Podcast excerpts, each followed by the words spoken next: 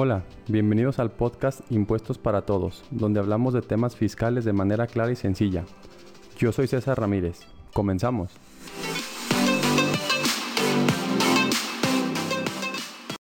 Hola a todos, sean todos bienvenidos a este nuevo capítulo del podcast. El día de hoy vamos a platicar acerca del el flipping, qué onda con el flipping y las cuestiones fiscales. Este término de flipping, para los que no conocemos, es mm, básicamente el adquirir una propiedad para eh, remodelarla y después venderla. Ese es el, negocio, ese es el, modelo de negocio del flipping.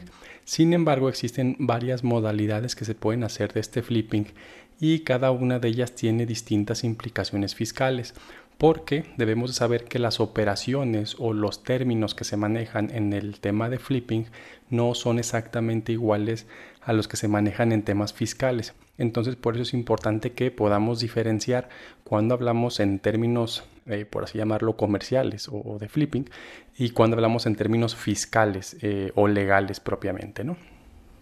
Entonces, bueno, eh, la primera manera de poder hacer flipping, que pudiéramos decir que es la más mm, pura de, hacer flipping, es aquella donde la persona que va a hacer flipping, que está en el negocio, adquiere una casa, compra una casa que normalmente esté pues deteriorada, perdón, la compre, la remodele y después la venda. Este sí pudiéramos decir que es el, la cuestión o, el plan más puro en tema de flipping. Sin embargo, probablemente no sea el más inteligente. Me explico por qué. Porque al adquirir una propiedad aquí en México, pues sabemos que incurrimos en costos notariales e impuestos estatales. Yo si compro una propiedad, pues debo de pagar obviamente el costo de la propiedad, pero además debo de pagar una escrituración y un impuesto que se llama ISAI o ISABI, que es el impuesto sobre adquisición de bienes inmuebles. Entonces ya con eso a lo mejor se me merma un poquito la ganancia. Esta pudiéramos decir que es la manera más correcta, por así llamarlo en términos legales, de hacer el flipping, porque en este caso yo adquiero la propiedad, eh, la remodelo y después la vendo. Que aquí el riesgo que yo llevo es relativamente nulo porque al tener ya la propiedad yo en mi propiedad o en mi posesión, perdón, eh, pues la propiedad ya es mía, entonces ya no me la puede quitar nadie, yo la puedo remodelar, me puedo tardar un mes, 15 días, un año en hacerlo y no tendré como que ninguna presión porque la propiedad es mía. Una vez que la venda, si yo obtengo una ganancia, pues obviamente deberé de pagar un ISR. Esta podría ser, digamos, la manera más común o, más mm, sencilla de hacer flipping. Sin embargo, existe otra, que esta otra es cuando eh, yo me busco una propiedad, la veo, entonces yo no la compro como tal. ¿Por qué? Porque, eh, pues dos, dos razones primeramente, ¿no? A lo mejor no tengo todo el capital para poder comprar la propiedad, o bien por querer ahorrarme estos impuestos que decíamos ahorita y el tema de la escrituración. Entonces lo que se hace es que se va a hablar con el dueño de, la propiedad y se le explica, oiga, mire, pues si usted quiere vender su propiedad, la verdad está muy deteriorada, así no la va a poder vender rápido, yo le ofrezco que yo se la remodelo, nos juntemos los dos, usted pone la propiedad, yo pongo la remodelación, yo me encargo de venderla también y cuando se acabe eh, esta operación, pues yo le doy a usted el costo de la casa, a lo mejor hasta un poquito más y yo me quedo pues con la diferencia, ¿no? Entonces este segundo modelo de negocio pues a lo mejor es un poquito más conveniente para el vendedor, bueno, para el que tiene la casa, porque obviamente cuando es una casa deteriorada, pues es más complicado venderla. Si la casa ya está muy bonita a la vista, pues es mucho más fácil venderla, ¿no? Entonces, este segundo modelo de negocio se ha estado proliferando más donde la gente busca casas de, de, este tipo se platican con el dueño, incluso a veces se le da una cantidad al dueño como a manera de pago, pero si le mire, pues le voy a dar, no sé, si cuesta la casa 400 mil pesos, pues le doy ahorita 100 mil pesos o 200 mil pesos y cuando la venda le doy el total. Incluso hay quien, quien le paga la propiedad total desde el principio y después ya con mediante un poder eh, pues eh, eres, tú tienes el poder de dominio sobre la propiedad, es decir, puedes vender esa propiedad. Entonces se hace muchas veces un contrato de compra-venta privado, donde de manera privada, por así llamarlo, tú le compras la casa a esta persona, esta persona te firma un poder para que tú con ese poder puedas venderla a su vez a un tercero. Porque recordemos que el, el flipping no es para quedarte con la propiedad, sino que es para venderla, remodelarla y venderla. Entonces este segundo escenario, pues es, ya se ha hecho mucho más común el eh, hacer este segundo tipo de flipping que como les comento pues a lo mejor es más rápido porque no ocupamos hacer cambio de dueño de la casa pudiéramos llamarle así se puede remodelar pues de, inmediato y ya hasta que se va a vender es cuando se hace todo el procedimiento con el notario que normalmente es el más lento pero eh, pues obviamente incurres a lo mejor en menos costos porque a veces no pagas la propiedad como tal sino nada más la remodelación y posteriormente le haces eh, ya cuando la vendes, pues ya tienes tu ganancia, ¿no? Entonces, esta segunda opción, que como les comento, se ha dado un poquito más ya, ya en estos últimos años, tenemos que tener ciertas precauciones con la cuestión fiscal. ¿Por qué? Porque les decía al principio que hablamos a veces de temas eh, o con términos de flipping o términos comerciales y otra cosa son términos legales. Entonces cuando hablamos de asociarnos con una persona o cuando hablamos del término de que me aportó una casa, eso, insisto, son para cuestiones eh, comerciales o cuestiones, mm, pues sí, en el mundo del flipping.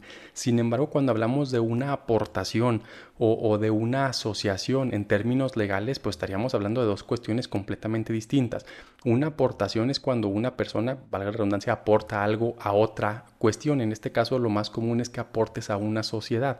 Entonces, cuando me ha tocado platicar con personas que se dedican a flipping, es que me aportó una, una propiedad. A ver, nomás estar en el entendido, te la aportó, la metieron a una sociedad, se metió a un fideicomiso, se aportó a dónde. Ah, no, no, nada más me la puso a disposición. Ah, ok, entonces eso es otra cosa completamente diferente. O sea, nada más para estar en el entendido que eso legalmente no es una aportación como tal. Se usa el término aportación porque en desarrollos mucho más grandes sí se aportan terrenos, se aporta construcción, pero ahí sí realmente se aportan a un fideicomiso o a una sociedad. Es decir, sí existe un desprendimiento de ese terreno del dueño original a la asociación o a la sociedad o al fideicomiso. Pero cuando son operaciones chiquitas casi nunca hay una aportación real, sino que es una aportación de palabra. Entonces, primero que nada, hay que diferenciar si estamos ante una o ante otra. La segunda cuestión es, me asocié con el dueño. Otra vez, si te asociaste, quiere decir que constituiste una asociación, una sociedad o pues, alguna cosa legal, eh, cosa que nunca sucede o que muy rara vez sucede.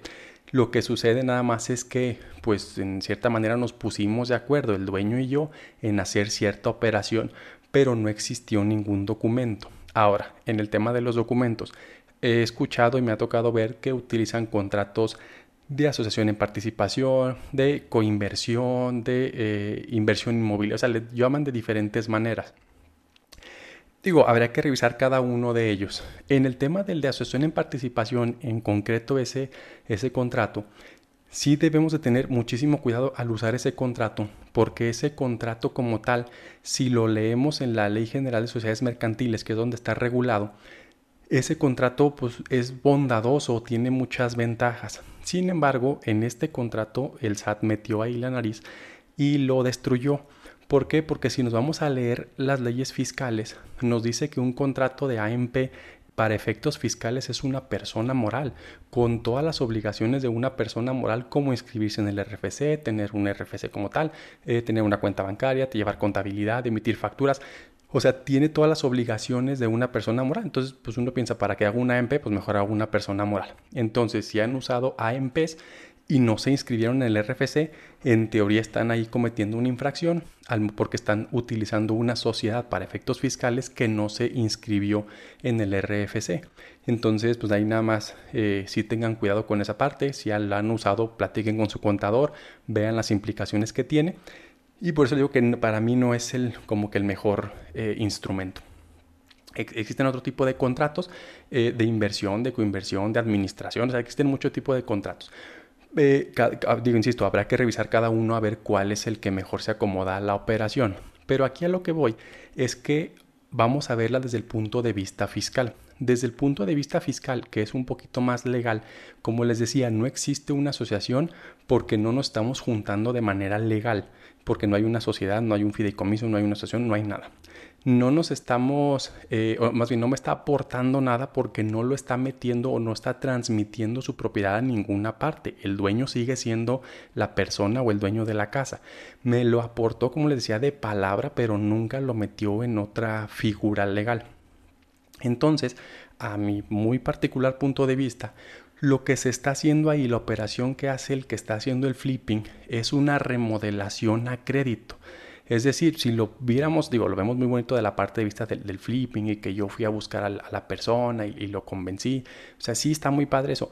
Pero si lo viéramos un poquito más simple, pudiéramos decirlo así, es que ustedes o la persona que hace flipping le está vendiendo la remodelación y que se la va a pagar hasta que venda la casa. Es decir, es como si ustedes llegaran a decirle al señor, señor, yo le voy a, eh, a remodelar su casa, no me pague ahorita, me va a pagar hasta que venda la casa. Incluso pudiera ser una remodelación y comisión al mismo tiempo, porque se la remodelas y luego se la vendes. O sea, tú dedicas a hacer la labor de venta. Entonces, si lo viéramos de términos más simples, lo que estamos haciendo es vendiendo una remodelación de una propiedad. Eh, para que me la van a pagar después. Es como si el dueño de esa casa me buscara a mí que sabe que remodelo casas y me diga, oye, no seas malo, remodélame mi casa, cóbrame lo que me vas a cobrar, pero no te lo voy a pagar ahorita porque no tengo el dinero. Eh, deja que venda la casa y cuando la venda te lo pago. Eso es lo que estamos haciendo. Entonces no nos compliquemos tanto con las cuestiones de que si una inversión, que si una aportación. Lo que estamos vendiendo es una remodelación. Si nos dedicamos a remodelar casas a crédito. ¿Cuándo me la van a pagar? Cuando yo venda la casa, me pagan mi comisión, por así decirlo, y me pagan mi remodelación. Eso es lo que sucede. Entonces, eh, como hay mucha confusión, me ha tocado ver que la persona que, que, es el que hace el flipping, que si vende la propiedad, que si tiene que pagar el ISR, a ver, es que tú no estás vendiendo como tal la propiedad, o sea, la propiedad nunca dejó de ser del dueño original. Entonces, él es quien vende la propiedad, en su caso, él deberá de pagar el ISR o exentarlo muchas veces, eh, conforme a la propia ley que nos marca que si es su casa habitación lo podrá exentar, y tú nada más te vas a hacer cargo de la, del monto que te pagaron por la remodelación, por así decirlo. En un ejemplo pudiéramos decir, oye, vamos a hacer una propiedad, yo te voy, bueno, la casa cuesta 400 mil pesos, yo le voy a meter 100 mil y me voy a ganar 150 mil pesos, por ejemplo. Se va a vender la casa en 650 mil pesos.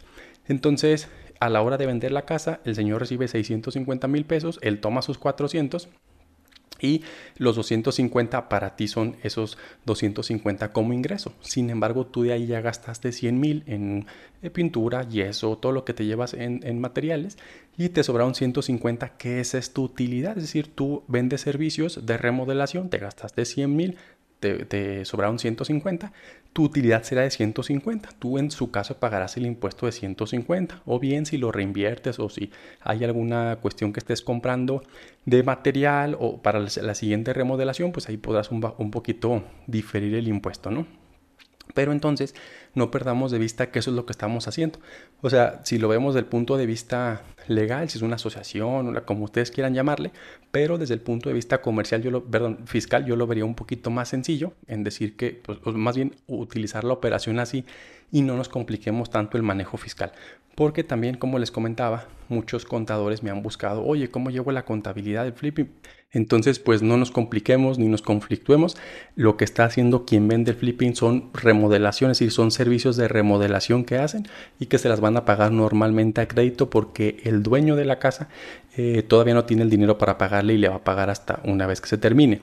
Ahora, ¿qué pasa cuando eh, hacemos la venta nosotros como, como los del flipping y nosotros recibimos el dinero del, del señor o de la persona dueña de la casa? Que es lo que sucede casi siempre.